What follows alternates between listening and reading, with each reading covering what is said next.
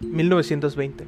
A cinco años de que a los bebés les comenzaran a crecer cuernos, sigue habiendo reportes a nivel mundial de padres que sacrifican a sus bebés al primer indicio del crecimiento de las astas. Aunque esto se considera como homicidio, una gran parte del Senado no considera a estos bebés como humanos. Las constantes marchas para la protección de los infantes han dado sus frutos, pues la ley comenzó a penar con más severidad a las personas que atentaran contra la vida de estos nacidos del siervo.